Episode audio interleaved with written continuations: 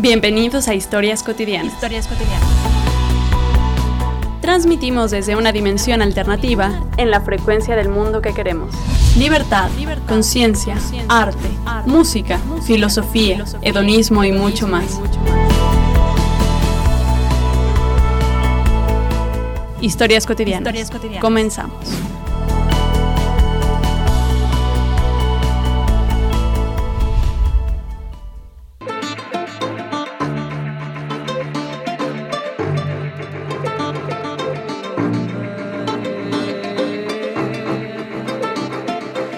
Buenas tardes, bienvenidos a Historias Cotidianas. Yo soy Estefany Casasola y el día de hoy tenemos una visita importantísima.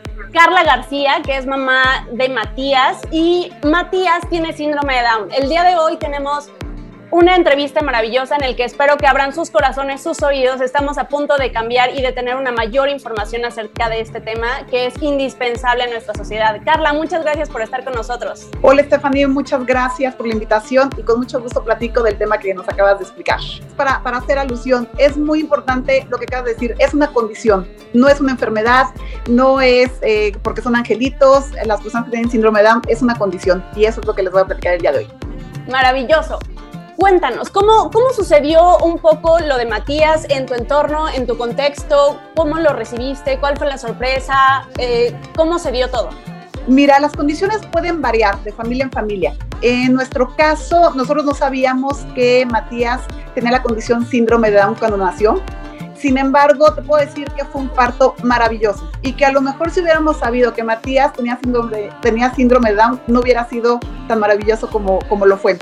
Eh, y lo que yo te quiero eh, compartir es que ha sido un recorrido diferente, ha sido un recorrido que nos ha enseñado demasiadas cosas, no nada más de, medicina, no nada más de anatomía, sino también de cómo darle las condiciones adecuadas para que Matías pueda ser independiente, pueda ser autosuficiente eh, y que sin duda tenga una vida de lo más normal como cualquier persona regular.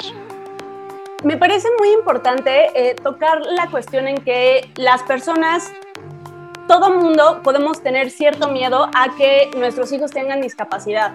Entonces, o que generen alguna condición que finalmente no sea lo, entre muy entre comillas, lo normal. Entonces, ¿qué, ¿cuáles fueron tus miedos? ¿Cómo llevaste esta aceptación, este proceso interno? ¿Cómo saliste de ahí y cambiaste? Porque bueno, hoy vemos a Matías y es un niño maravilloso. Y ha sido gracias a este trabajo de los papás y también a este proceso emocional por el que han pasado para irlo desarrollando y enfocar los esfuerzos en que tenga el mejor desarrollo posible. ¿Cómo sientes que se ha dado esta parte contigo? Eh, mire, Stephanie, como padre, lo primero que nos importa es la salud. Eh, las personas con síndrome Down eh, pueden nacer con muchos problemas de salud y sin duda esa va a ser la primera atención que cualquier padre vaya a tener con sus hijos. En el caso de Matías, su salud fue impecable desde que nació. Obviamente tenemos que darle el seguimiento con todos los especialistas, ya sea cardiólogo, ya sea endocrinólogo, ya sea eh, lo, lo, quien, los, quien lo atiende. Pero en el caso de Matías nos pudimos enfocar desde muy temprana edad a terapias de neurodesarrollo. Matías empezó terapia desde la tercera semana de vida. Y esto es lo que yo les quiero compartir a muchas familias, a muchos padres. Hay veces que es difícil asimilar esta situación. Eh, sí te puedo decir, no, no es fácil. Cuando, cuando nace un hijo, pues quieres saber que todo esté bien y no te esperas que esa ruta que te habías establecido, pues puede cambiar. Y fue lo que nos pasó a nosotros. Y creo que eh, cuando una persona nace sana y el poderse em, enfocar a qué es lo que necesita este nuevo ser vivo con condiciones diferentes, puede hacer la diferencia en sus vidas, tanto para los padres como las personas que lo rodean y obviamente la persona con la condición en la que haya nacido. Igualmente es diferente si uno nace con una condición de salud eh, adversa o con alguna situación física o bien con una discapacidad intelectual. Pero reitero, en el caso de Matías nos pudimos enfocar desde muy temprana edad a su desarrollo eh, neuronal y eso le ha permitido tener un avance, un crecimiento como una persona regular, sin duda con mayor trabajo, mayor tiempo, pero ha podido ser incluido a la sociedad en la que formamos parte. Ahora, me comentabas ahorita fuera del aire sobre el proceso de aceptación. Es decir, el miedo a todos nos paraliza. Eh, en caso de que alguien estuviera pasando por esto o esté, se haya enterado hace poco, lo que sea, creo que aquí nos, me encantaría que compartieras un poco del proceso, cómo llevaste eh, esta cuestión. Por supuesto que es fuerte, pero antes de entrar en el miedo y oh no, y, y terrible, y, más bien, ¿Cómo, ¿Cómo llevaste tú esta parte y generaste esta, este proceso de amor, de aceptación? ¿Cómo lo llevaste tú? Mira, son, son muchas emociones encontradas, pero lo más importante, Stephanie, es que eh, también como pareja lo puedas platicar y puedas asimilar, asimilar una, una situación así y no encontrar culpas. Uno generalmente se cuestiona qué hice, por qué a mí, eh, qué estoy pagando, etcétera. Y, creo que como madre, cuando eh, has, concebido a un, a un ser vivo, pues tienes una situación diferente a la de un padre. Pero es sumamente importante y es totalmente igual la responsabilidad que ambos tienen que tomar para eh, darle todas las condiciones a, la nueva persona que, que se incorpora a la, a la, familia. Entonces te puedo decir que en lugar de lamentarnos, mi esposo y yo lo que hicimos fue investigar y no siempre Internet es la mejor fuente, cabe señalar, porque te puedes llevar unos sustos horribles. Entonces, sí, sí es importante que, empieces a aprender sobre lo que está sucediendo en, esa, en esa familia. Y creo que, que el aceptar, el tener a una persona con una condición diferente es lo más importante es lo más importante porque eso te va a permitir que las opciones y las alternativas que esa persona requiere se les puedan eh, otorgar. Entonces, em, insisto, en lugar de encontrar culpables o en, lugar de lamentarnos, nos activamos inmediatamente y le pudimos dar las condiciones a Matías para tener eh, pues acceso a médicos, a terapias y lo más importante, le entregamos todo nuestro amor y sabía que desde el día en que nació iba a tener nuestro apoyo, nuestro amor y sobre todo nuestro empuje para realizar lo que él pueda decidir y que a lo mejor a, una edad temprana como ser humano no asimilas, ah, es que quiero hacer esto, es que quiero llegar a hacer esto. No, no se fija metas desde el día en que nace, obviamente, pero sin duda sí es importante el que un ser humano pueda comer, pueda caminar, pueda tener una alimentación sumamente em, eh, específica para que su desarrollo intelectual y físico sea el adecuado. Eh, me, parece un gran mensaje. Ahora, ¿qué has aprendido en este proceso? Porque hoy Matías, ¿cuántos años cumple? Bueno, ya más bien cumplió recientemente. ¿Cuántos años cumplió? Recién cumplió ocho años.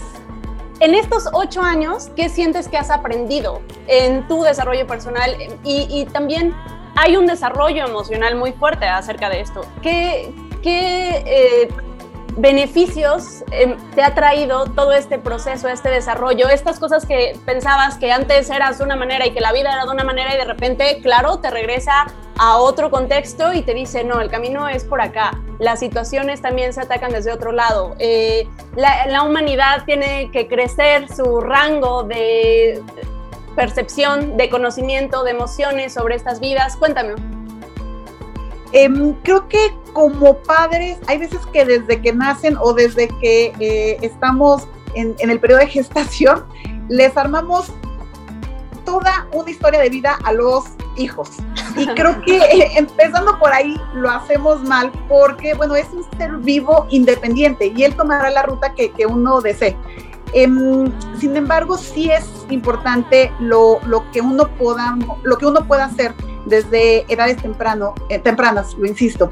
Pero lo que yo sí quisiera compartirle a, tu público, a tu audiencia, es un tema que tú mencionaste al inicio, la inclusión. Lo que yo he aprendido durante estos ocho años es em, la importancia de la inclusión y no solamente a personas con una discapacidad intelectual diferente, sino todos somos diferentes. Y el sentirte amado, el sentirte incluido, pues determina tu vida, determina tus decisiones y lo más importante, puede determinar lo que te puedas eh, fijar como metas en, el futuro.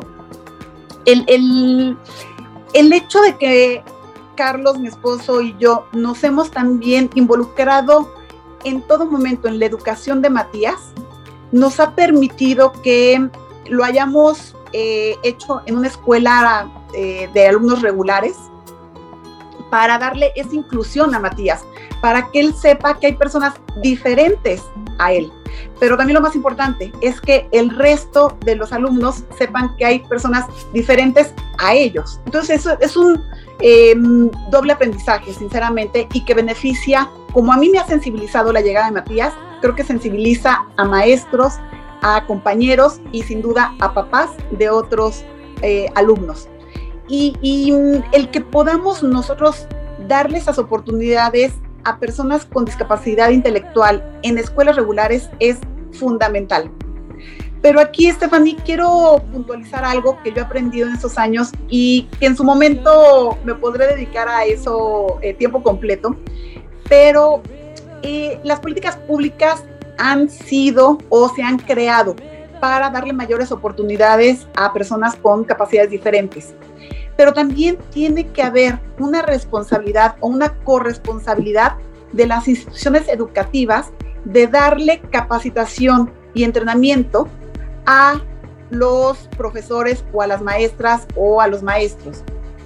Porque si ellos no se capacitan a cómo enseñarle o cómo ayudar a una persona con capacidades diferentes, pues aunque muchas personas puedan ser aceptadas en escuelas, no van a tener las condiciones para aprender o para desarrollarse como uno quisiera. Entonces, la escuela también tiene que, mm, eh, pues, decidir el poder capacitar a todos sus equipos para darle esas oportunidades a, los niños que son diferentes y que han sido aceptados en dichos institutos o, escuelas. A ver, ya que es parte del tema, vamos a, vamos a profundizar aquí.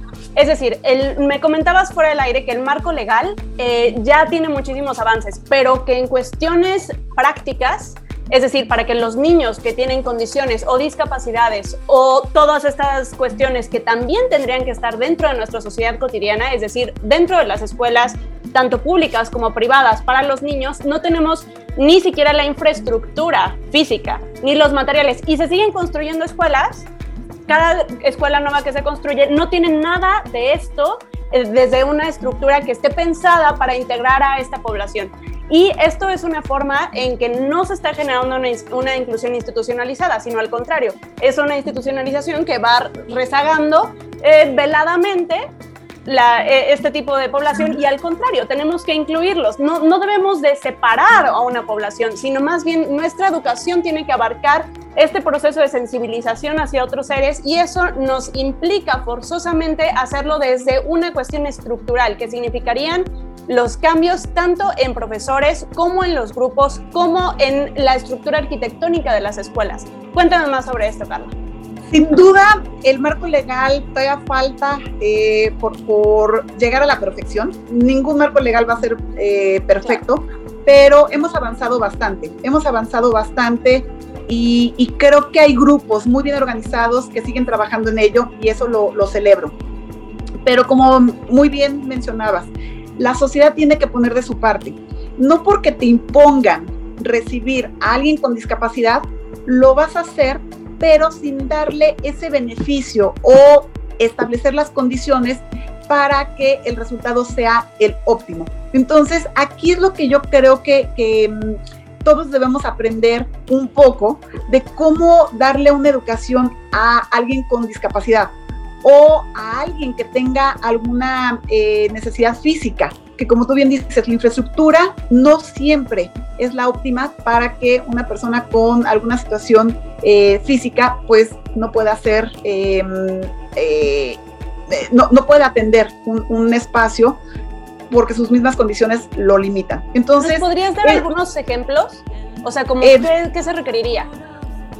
Bueno, creo que sin duda hablando no de discapacidad intelectual, pero sí em, lograr que las escuelas tengan en general eh, espacios para personas que utilizan sillas de rueda, por ejemplo, alguien que, tiene eh, alguna discapacidad física, pues requeriría a lo mejor un, baño diferente, eh, una banca diferente, como en su momento o en mi época había bancas para personas que eran zurdas, pues ahora tenemos que movernos a, ese, a ese aspecto. ¿Cómo lograr un mobiliario adecuado? ¿Cómo eh, lograr una infraestructura adecuada en escuelas? Y sin duda, la capacitación y entrenamientos de profesores para apoyar el desarrollo intelectual de esas personas es fundamental. Entonces, eh, por un lado, creo que es el, tema del conocimiento y por otro lado es el tema de la infraestructura. Entonces, eso es eh, eh, necesario, una condición necesaria para poder aceptar y para que estas escuelas sean verdaderamente inclusivas y no separatistas, porque hay personas o escuelas que pueden incluir a alguien con, con discapacidad, pero los tienen en un salón diferente, los tienen en una zona diferente a la escuela en general, etcétera. Y eso no es inclusión. Eh, eh, justo ese tema quería, quería abarcar. A ver, si unos niños tienen un desarrollo y otros niños tienen un desarrollo, no deberían estar en salones separados desde esta perspectiva. Explícanos por qué. Dependiendo de la situación, Stephanie, creo que, es importante saber pues cuáles son las necesidades de cada niño. Eh, creo que ya nos ha pasado quién es bueno en eh, básquetbol y quién es bueno en fútbol. Pues, todos somos diferentes, pero sí particularmente con aquellos alumnos con discapacidad, pues se tiene que hacer un análisis muchísimo más profundo sobre cuáles son las necesidades que eh, la institución debe ofrecer para ser inclusiva. Creo que eh, mientras mayor interacción haya entre alumnos regulares y alumnos con alguna discapacidad, va a sensibilizar aún más a la sociedad de que somos diferentes. Creo que, nos hemos movido a un tema de, derechos humanos, eh, el, poder tener las mismas condiciones todos para podernos desarrollar en el sentido que uno, uno decida. Y, como lo mencioné, no solamente aprenden las personas con discapacidad, también aprendemos nosotros que somos regulares a em, ser muchísimo más abiertos, a entender otras necesidades y sin duda el poder respetar cuáles son las condiciones que se requieren para dar la atención a dichas personas. Me encanta esta cuestión porque aquí se abre también otro panorama. Y algo que se tiene que discutir, me parece de inmediato en nuestra sociedad, es la educación está hecha para un sistema productivo. Entonces, si alguien no produce a la velocidad y con los requerimientos que se necesitan, entonces no es válido. No, no es indispensable. Y todos los papás quieren que los hijos crezcan lo mejor posible, lo más preparado posible para enfrentar un mercado. Tal vez lo que tendríamos que cambiar es el mercado. Tal vez lo que tendríamos que cambiar es el sistema productivo y con ello una educación integral para otra forma de vida que no sea lo que no entra dentro de nuestro sistema de producción, pues no es válido. Y todo lo contrario, esta sensibilización tiene que llegar a, institucionalizar el amor en diferentes reglas, en diferentes oportunidades, en diferentes estructuras. Entonces, esta valía que tenemos, que nos damos como seres humanos sobre si produce o no produce, aquí empieza a generar una voz que tiene que ser escuchada de inmediato y más bien genera un sistema educativo para un bienestar común en lugar de un sistema productivo. Entonces, eh, me parece que esta inclusión tiene que ver definitivamente con cuál es la perspectiva de la educación mundial y obviamente nacional. Eh, ahora, estamos a cinco minutos de terminar. Cuéntame, ¿hay algo que te gustaría resaltar en esta cuestión de que me comentabas sobre la inclusión forzosamente es amor?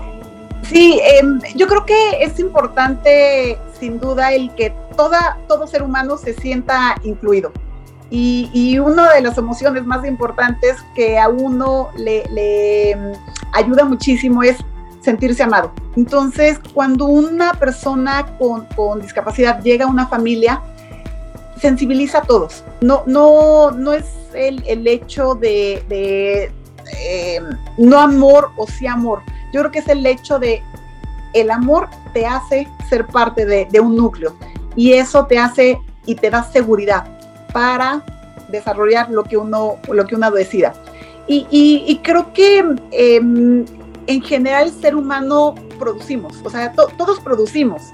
Eh, la cuestión aquí, o lo que yo em, eh, esperaría, es que se reconozca lo que produce una persona con discapacidad, lo que produce una persona con discapacidad intelectual, porque son muy buenos en muchas cosas. Entonces, enfocarnos a lo que son buenos y obviamente poder em, eh, aprovechar esas oportunidades para que produzcan lo que ellos decidan. O sea, como cualquier persona, eh, creo que había puesto el ejemplo de, los deportes, pero igualmente uno puede ser muy bueno en matemáticas, uno puede ser muy, muy bueno en, ciencias sociales y eso no te demerita.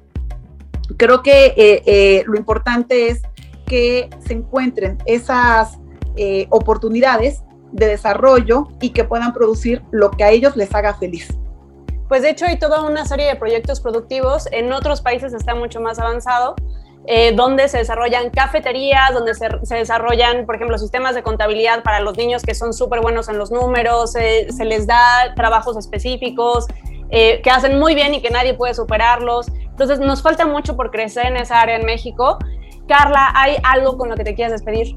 Sí, eh, quisiera decir que empieza por el núcleo familiar cuando uno acepta y reconoce a una persona con discapacidad, uno puede ofrecerle esas oportunidades para hacer personas independientes y autosuficientes.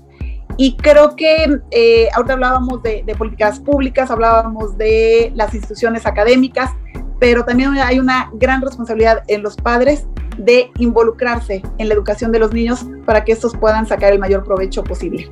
Y cualquier, obviamente, experiencia puede ser buena, puede ser mala, pero de todas, de uno aprende. ¿Hay alguna institución a la que tú recomendarías que se acercaran? Ay, son, son, son varias. La verdad es que a lo largo de, este camino hemos conocido a varias eh, instituciones que nos han apoyado, eh, hemos conocido a varias personas y creo que eso es parte de identificar qué es lo que se acomoda a a la situación de, tu ser querido. Entonces, no, no hay una buena o mala, creo que también eh, se define mucho en las necesidades particulares de la familia, de, eh, del niño o de la niña, y, y, que sin duda, si satisface lo que tú estás buscando, pues va a ser buena para ti y a lo mejor para otros no puede ser buena, pero hay, hay muchas organizaciones que apoyan y muchas personas que están eh, totalmente comprometidas con, con la causa. Pues muchísimas gracias, Carla. Fue una gran entrevista. Gracias a todos los que nos escucharon y qué padre tener el mensaje de primera mano de alguien que ha desarrollado tanto a su pequeño Matías como ustedes y es un niño excepcional. Entonces, muchas gracias por compartir, por lanzar estos mensajes. Eh, ha sido una maravillosa entrevista. Muchas gracias, auditorio. Que tengan un gran viernes y a cambiar y abrir nuestros corazones. Muchas gracias. Hasta luego. Gracias.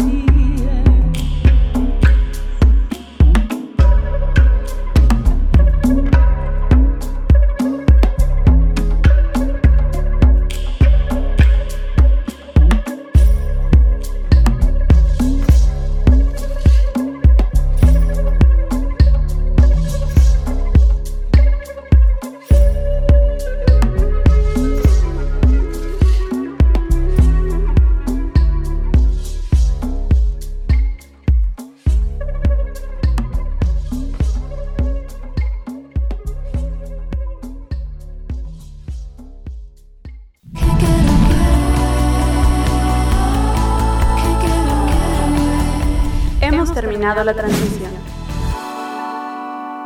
Es hora de que seas guiado por tu corazón en este plano al que llamamos realidad. Nos sintonizamos en la siguiente emisión. La buena energía te acompaña.